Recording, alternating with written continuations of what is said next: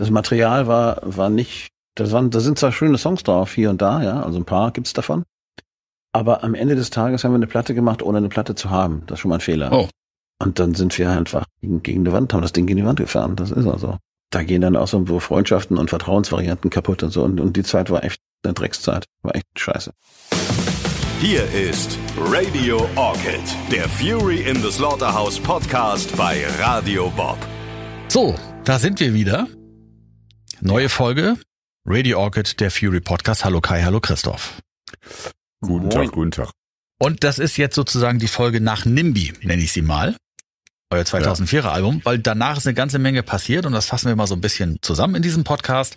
Und ähm, ich will da nicht vorgreifen, aber Kai hat mir in der Mail geschrieben, dass der Podcast so beschissen wird wie die Platte, die dann kommt. Oder umgekehrt. Ne? Es, wird, äh, es, wird, also, es wird sehr beschissen, ähm, weil wir jetzt zu einer Zeit kommen, die nicht so schön war. Das schon mal so, so ein bisschen, so, so, so ein bisschen vorweg. Vorher würde ich gerne mal wissen, weil ich habe immer so, wenn wir Podcast aufnehmen und über alles so reden, denke ich auch oft noch viel drüber nach so. Und ich habe mich gefragt, gibt es so eine Blaupause für Erfolg? Also es ist doch eigentlich bei jeder Band so, man ackert sich krumm, dann kommt der erste Erfolg. Der Erfolg bringt Probleme mit sich, alles wird immer größer, Alkohol, Drogenstreit, es wird schwierig, die Platten sind nicht mehr so erfolgreich. Warum machen das aber bis heute alle Bands immer fleißig mit? Ja, das ist Kapitel, nichts- Kapitel 76 im großen Buch des Rock'n'Roll. irgendwann geht man sich vielleicht so auf den Sack, dass es dann irgendwann mal gut ist. Ich weiß es auch nicht so genau. Aber Ich es scheint, es ist tatsächlich so ein bisschen Blaupause, ne? Aber wohl, sagen wir mal so, eigentlich die, die Grundlage ist, dass äh, du machst eine Band, du übst dir einen Wolf, du nimmst deine erste Platte auf und dann löst du dich auf. Also ganz viele Bands lösen sich tatsächlich nach der ersten Produktion auf. Also das heißt, die erblickt das gar nicht mehr das, das Licht der Welt. Bei uns haben dann ja doch einige Platten das Licht der Welt erblickt. Aber es ist tatsächlich so. Ich weiß auch nicht, woran das genau liegt. Menschliche Psyche ist halt doch etwas Schwieriges. Und Musiker, Musik, Musikerpsyche wahrscheinlich noch schwieriger. Ich weiß es auch nicht. Oder Kai, was ist, ist deine Idee? Meine Idee ist, wenn du wahnsinnig erfolgreich bist, ja, Weltstar sozusagen, ähm, ist die Wahrscheinlichkeit kleiner, dass wenn der Erfolg rapide nachlässt, dass du einfach krampfhaft weitermachst, ja, weil du musst nämlich nicht mehr, ja. Wenn du allerdings so in der Halbwelt lebst, ja, so wie wir, dann äh, kannst du nur das eine und das magst du eigentlich auch und dann willst du eigentlich auch nicht aufhören. Ja? Dann hoffst du eigentlich noch, dass man das irgendwie gebacken kriegt oder so. Mhm. Aber irgendwie funktioniert's dann nicht. Das ist so die schlimmste Phase. Wenn man eigentlich noch denkt, das könnte man doch hinkriegen oder wir sind doch bescheuert, wenn wir es nicht Oder machen. man müsste es, ja. Oder jetzt holen wir einen raus, ja. Obwohl man eigentlich genau weiß, der Vogel ist tot, der flattert nicht mehr.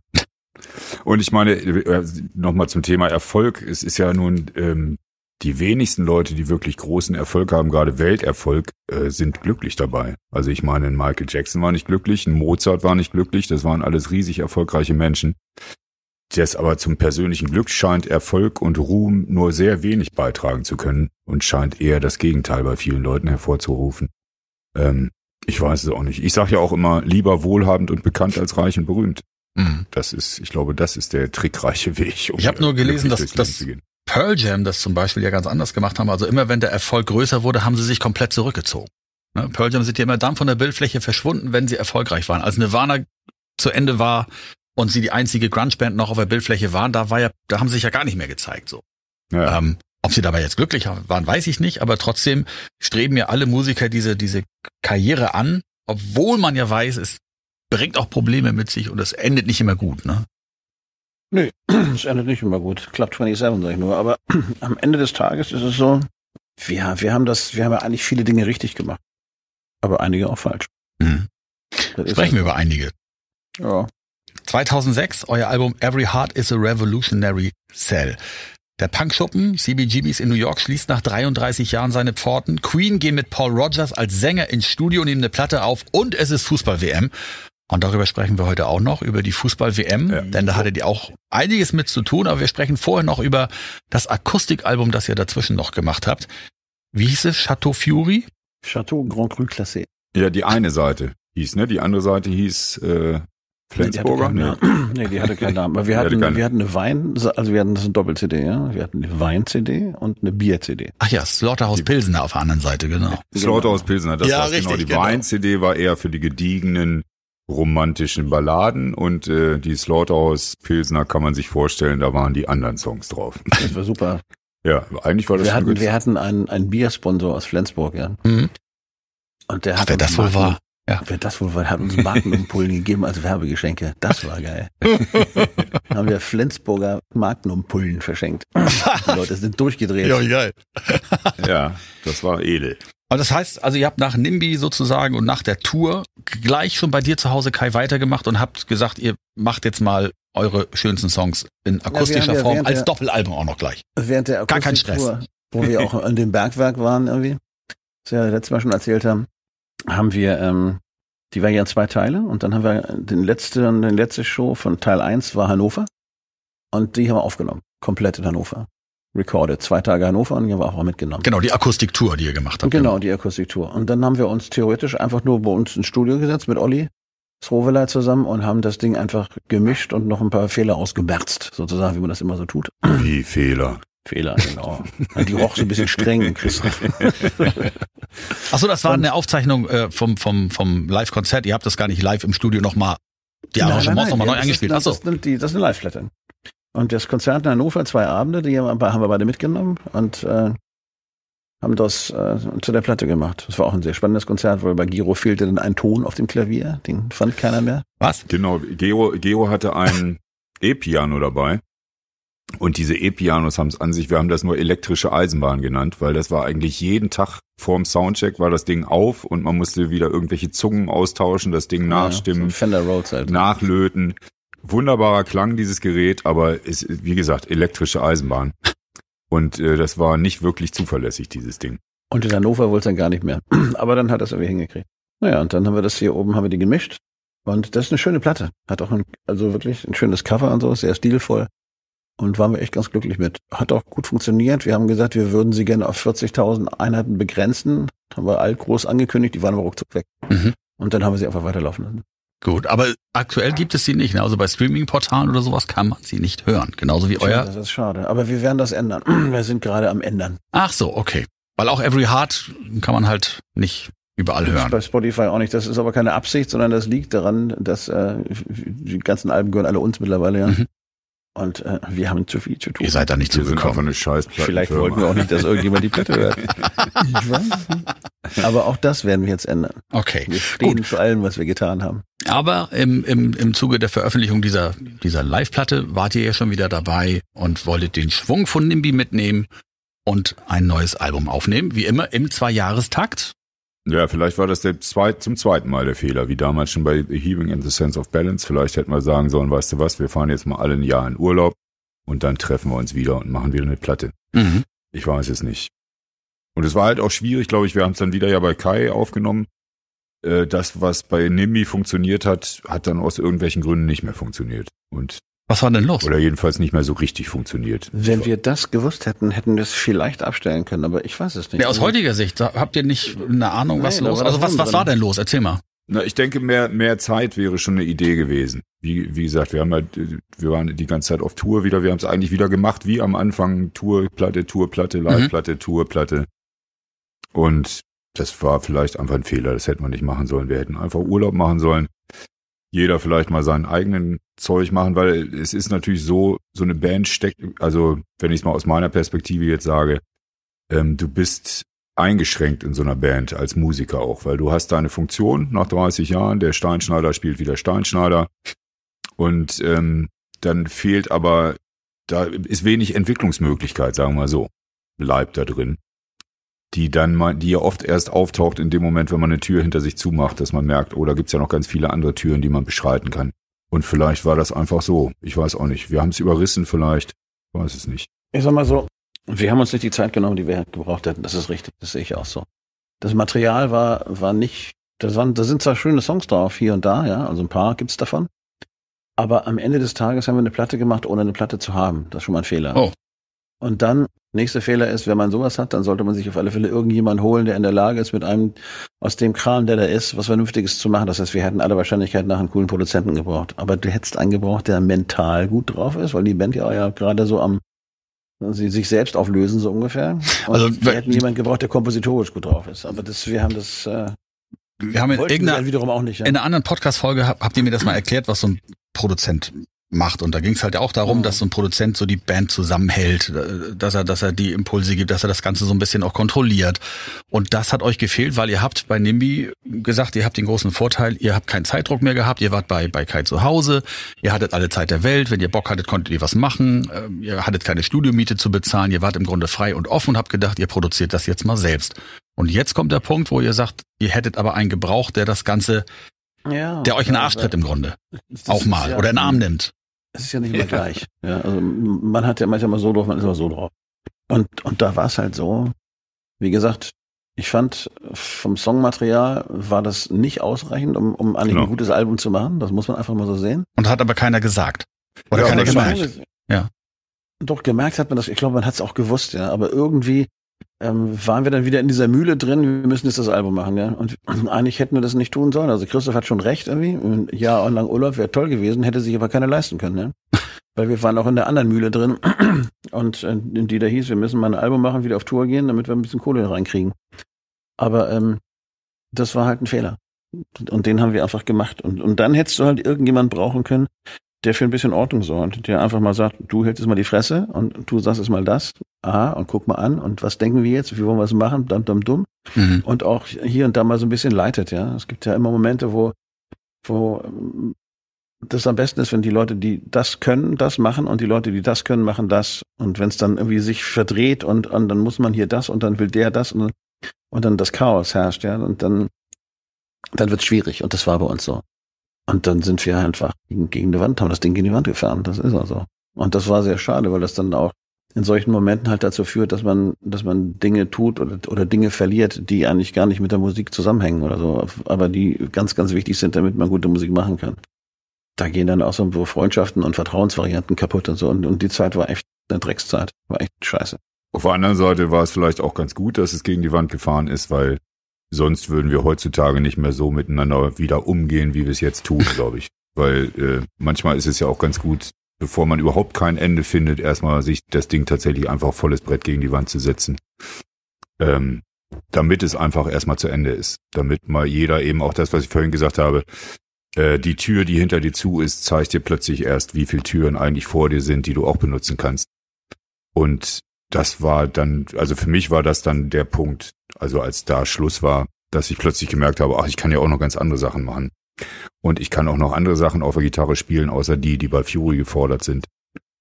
Und insofern, ich glaube, das haben wir halt alle gemacht dann. Wir haben uns dann ja alle mit unseren eigenen Projekten beschäftigt und jetzt ist das umso fruchtbarer, weil wir alle mit unseren neuen Erfahrungen und neuen Projekten zusammenkommen wieder, wenn wir kommen. Und das ist, äh, hat uns eigentlich eher stärker gemacht. Mhm. Aber damals war es wirklich ein Drama. Aber kommen wir nochmal zurück auf die Produktion. Seid ihr eine demokratische Band?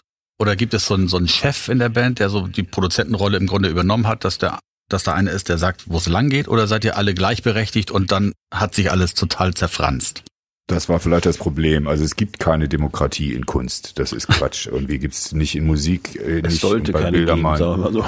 Oder sollte. Vielleicht haben wir das viel zu sehr probiert. Wir haben das so also, sehr probiert, glaube ich auch. Also ich würde sagen Tor drei von den Sachen, die du gesagt hast. Wir haben, das ist einfach so, aufgrund des Wunsches nach großer Harmonie haben wir es geschafft, die Harmonie komplett zu zerstören.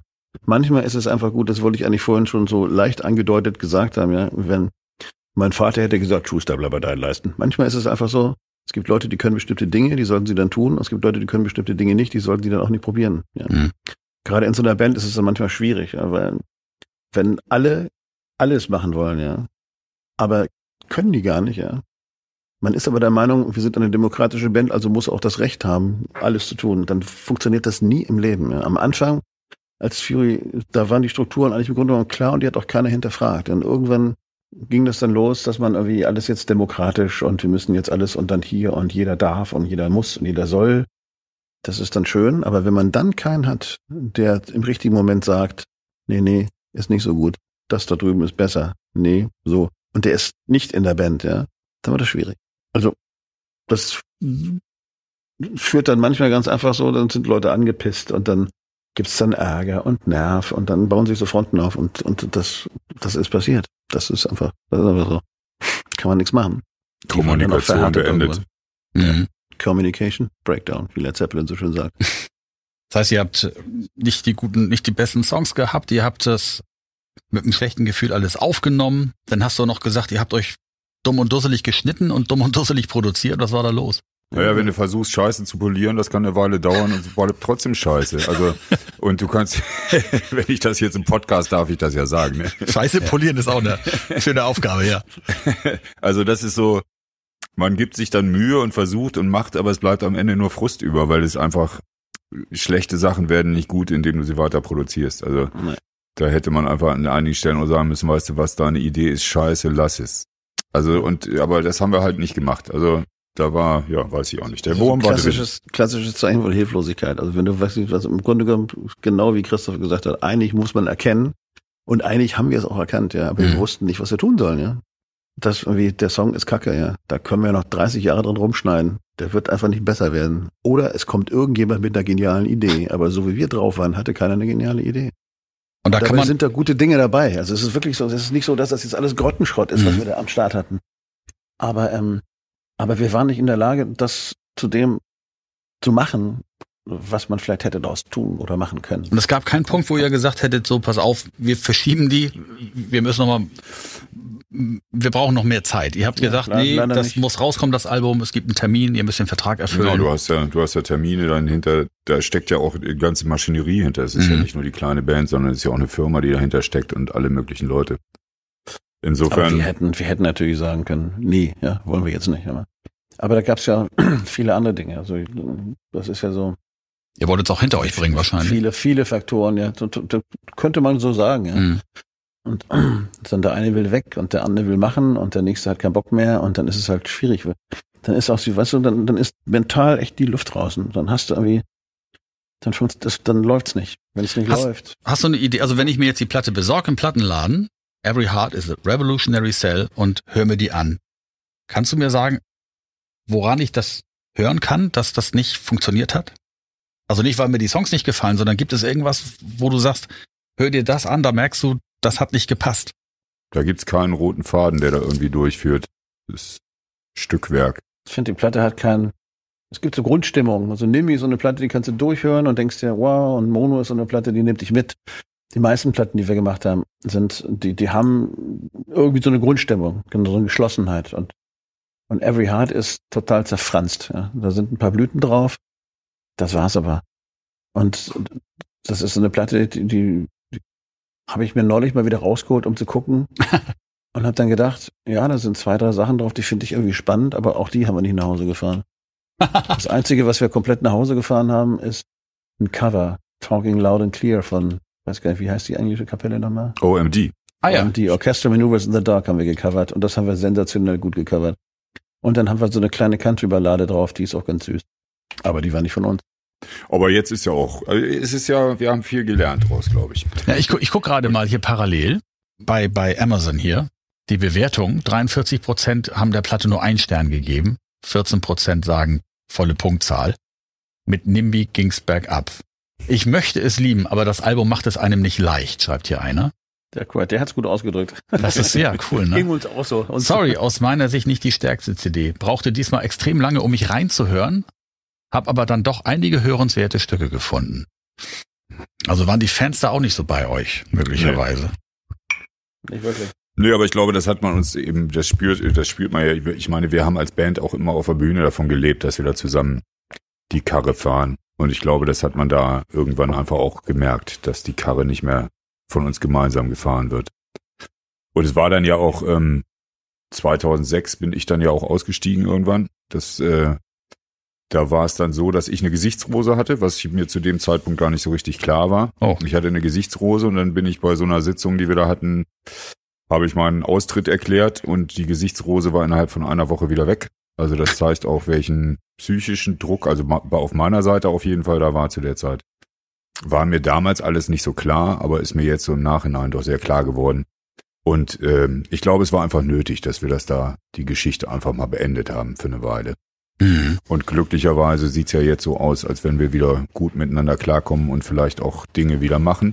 Und aber das geht, glaube ich, auch nur deswegen, weil es damals an so an die Wand gefahren ist, dass wir alle wie ein auseinandergespritzt sind und jeder sein eigenes Zeug gemacht hat. Also die, die Platte kam ja raus. Ich war drei Wochen in den Charts. Nicht so hoch, wie ihr euch das vorgestellt habt. Nö. Ihr seid noch auf Tour gegangen und dann bist du ausgestiegen, Christoph. Ja, das war so, Rainer sagte dann, oder wir haben dann beschlossen, komm, wir machen aber die Tour noch zusammen. Also ich war draußen aus der Band, ich habe bei der Endproduktion von Hearing, It's- äh, von, von äh, äh, The Revolution ist ja auch gar nicht mehr, ich war gar nicht mehr bei den ganzen Entscheidungen mit dabei am Ende. Aber wir haben dann beschlossen, wir machen zusammen noch, wir verabschieden uns nochmal anständig. Okay. Das ging dann noch mal ein Jahr oder so, waren wir noch auf Tour und dann.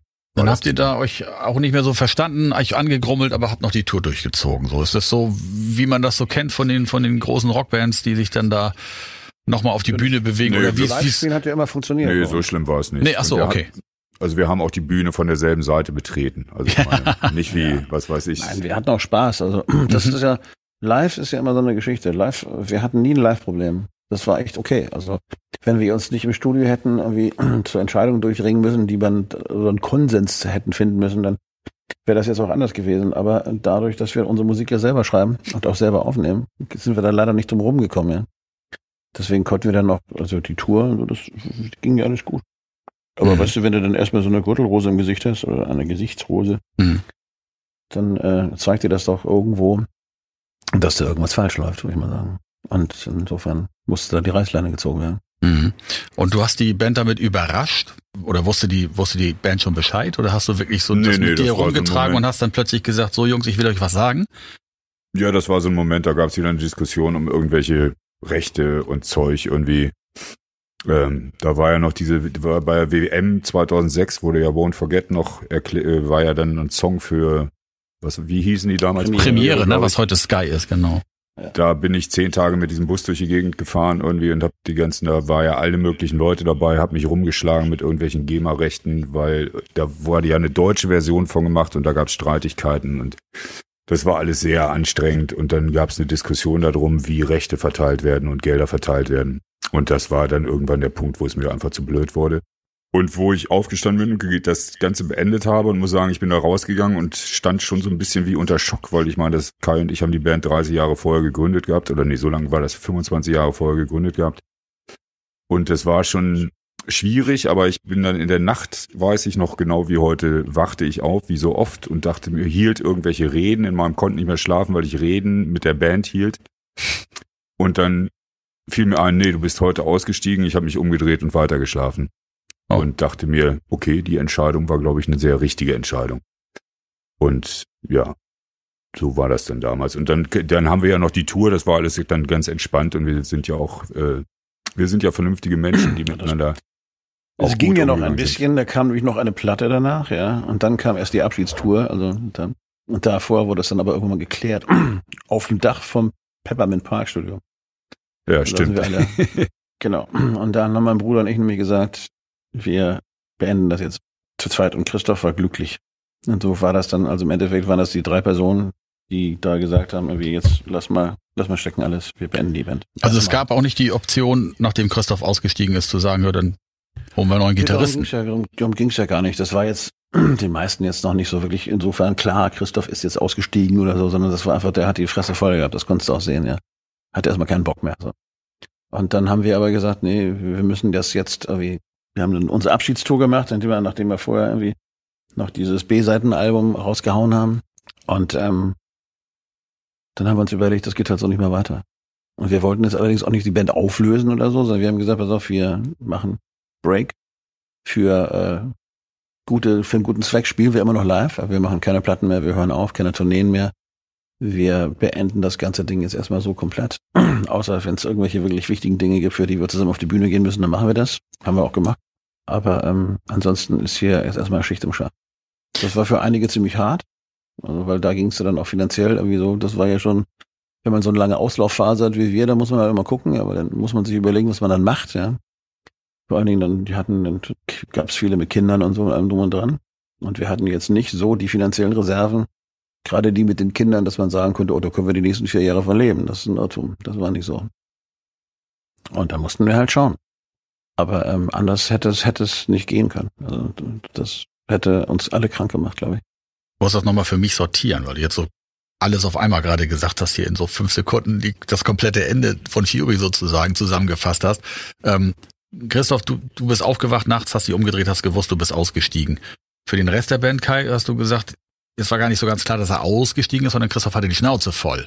Ihr Ja, also das immer noch gedacht, so ruft nächste Woche wieder an und sagt, ah, war nicht so gemeint. Also irgendwie war da immer noch so die Möglichkeit, es, nee, das war schon.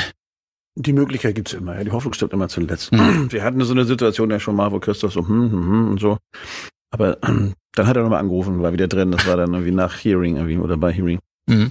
Aber äh, im Endeffekt ist es so, dass dieses, dieses Ding, dass die Band sagt, wenigstens mit drei Mann, also ich meine Thorsten, ich und Christoph, wenn die, wenn die nicht mehr wollen, dann ist es vorbei. Die haben alle, alle am Anfang haben so gedacht, da könnte man irgendwie, wird man vielleicht möglicherweise, oder, aber irgendwo war es eigentlich klar, dass das Kind im Brunnen ist und dass er so nicht mehr weitergeht. Also, weil die Variante jetzt, irgendwie, wir tauschen mal, das, war keine Option. Es gibt nicht so viele rothaarige Gitarristen auf der Welt.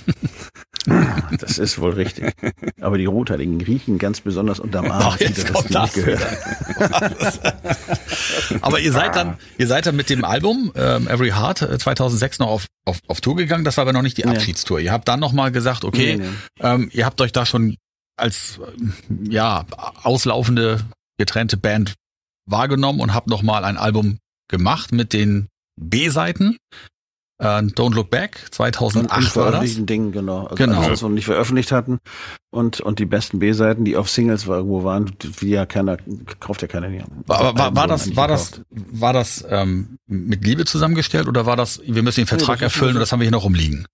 Das sind schöne Sachen dabei. Also das Album ist nicht zu unterschätzen, weil da sind einfach wirklich ein paar Perlen da drauf. Und ich bin auch froh, dass wir die äh, irgendwann mal so veröffentlicht haben, dass man sich die anhören konnte irgendwie. Weil die sind ja sonst immer so auf B-Seiten von irgendwelchen Singles äh, in die Grabbel gegangen. Mhm, ja, aber der Zeitpunkt ist natürlich, äh, das, das sieht so aus, ne? Es gibt euch nicht mehr und wir haben aber hier noch ein paar Sachen, die schmeißen wir jetzt noch mal auf den Markt. Nein, wir wollten ein Das Produkt ist so ein haben, weil bisschen Strich, ein Strich Genau. unter dem Ganzen. Wir wollten einfach alles veröffentlichen, was wir noch haben, und dann gehen wir auf Abschiedstour, haben wir auch gemacht. Ja. Wann habt ihr das den Fans erzählt? Kurz bevor wir die Abschiedstour ausgerufen haben, haben wir gesagt, irgendwie, los, Abschiedstour, tschüss.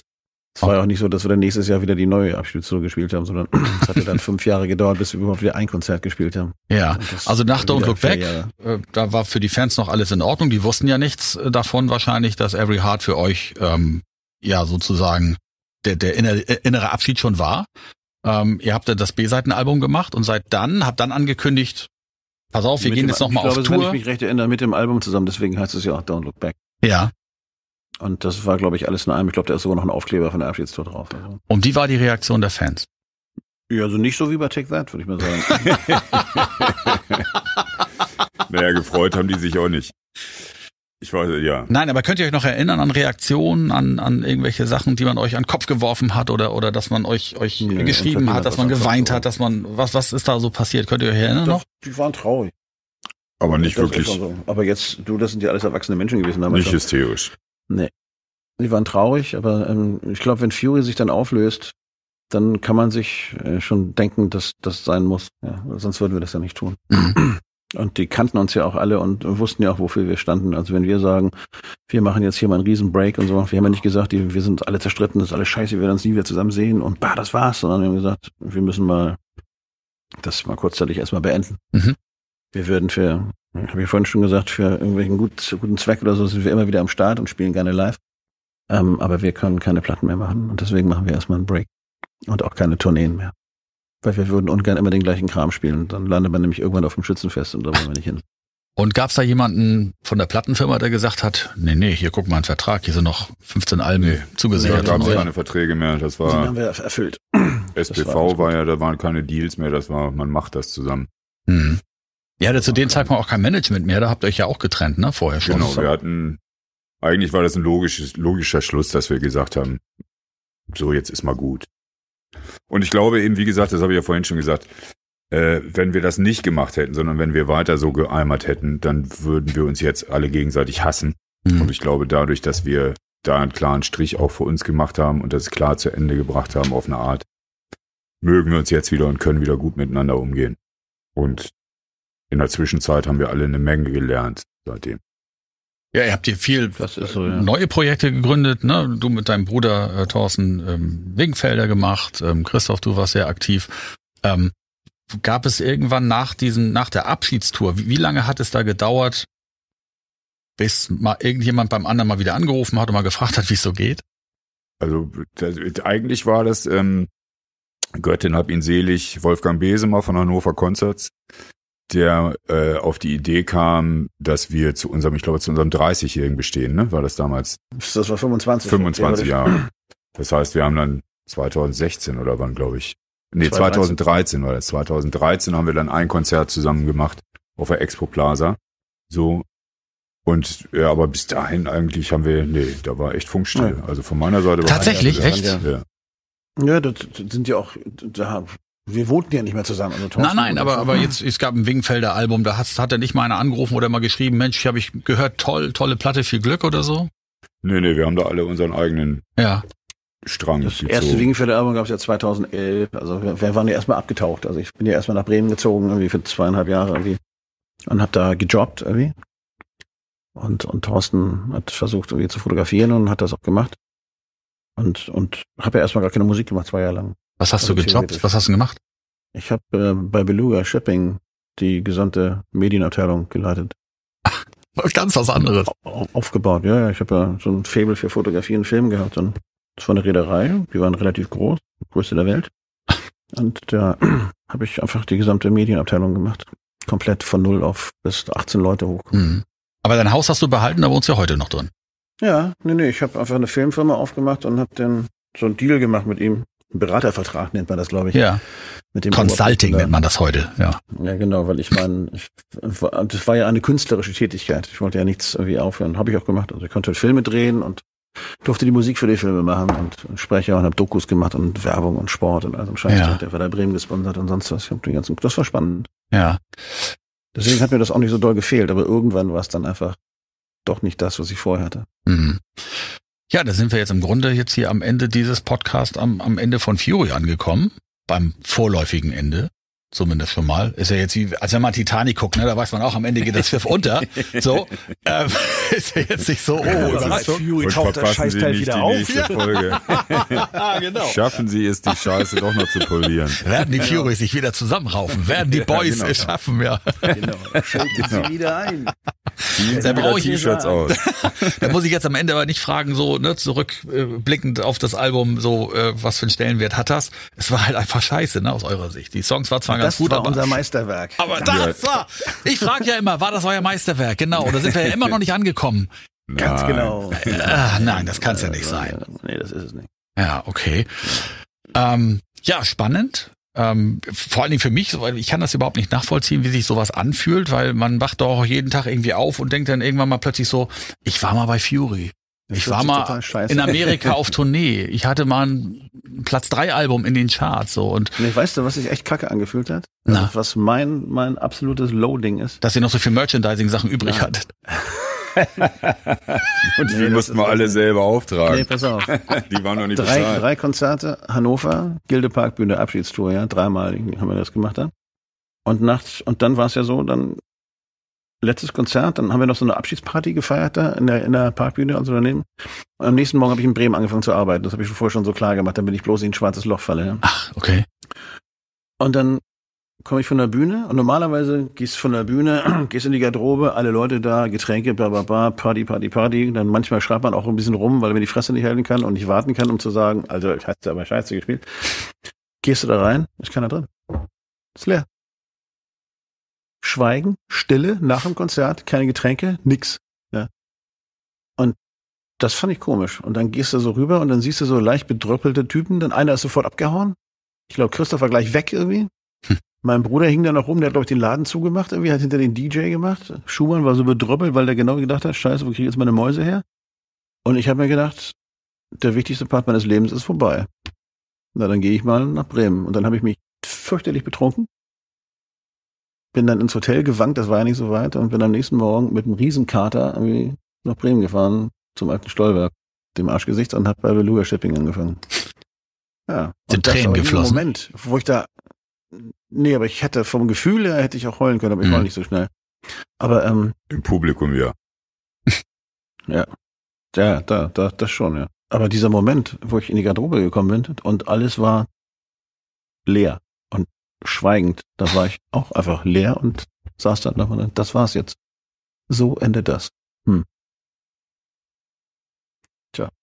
Das ist wie so eine Filmszene. Wenn man das verfilmen würde, wäre das wirklich der Moment, in dem die Der- Zuschauer der heulen. Ja. Nee, das ist der Moment, wo, du, wo dann so, so patsch, patsch, rechts und links, und ich ist aufwachen, aufwachen. Alter, der Madison Square Garden, du Pfeife. Jetzt hier. Was ist los mit dir? Ja. Okay, das war die Podcast-Folge zu Every Heart is a Revolutionary Cell. Ein so ein starker Titel, ne? Und dann sowas. Ja. Mensch. Aber wir enden, wir enden den Podcast heute mit dem rosaroten Panther. Heute ist nicht alle Tage. Wir kommen wieder. Wieder, keine, Frage. Das war Radio Orchid, der Fury in the Slaughterhouse Podcast bei Radio Bob. Mehr davon jederzeit auf radiobob.de und in der MyBob App für euer Smartphone. Radio Bob, Deutschlands Rockradio.